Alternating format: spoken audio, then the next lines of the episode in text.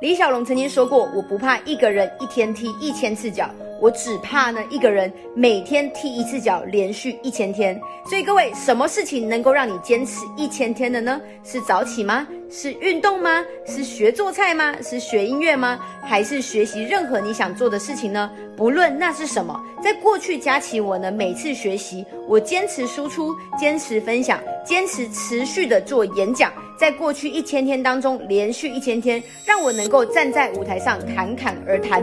那你呢？在我接下来的目标，我要连续一千天，持续的阅读一本书，三年读完一千本书。所以各位，找到能够让你热情沸腾的事情，这就会是你的成功关键喽。关注佳琪，每天一分钟，让你世界大不同。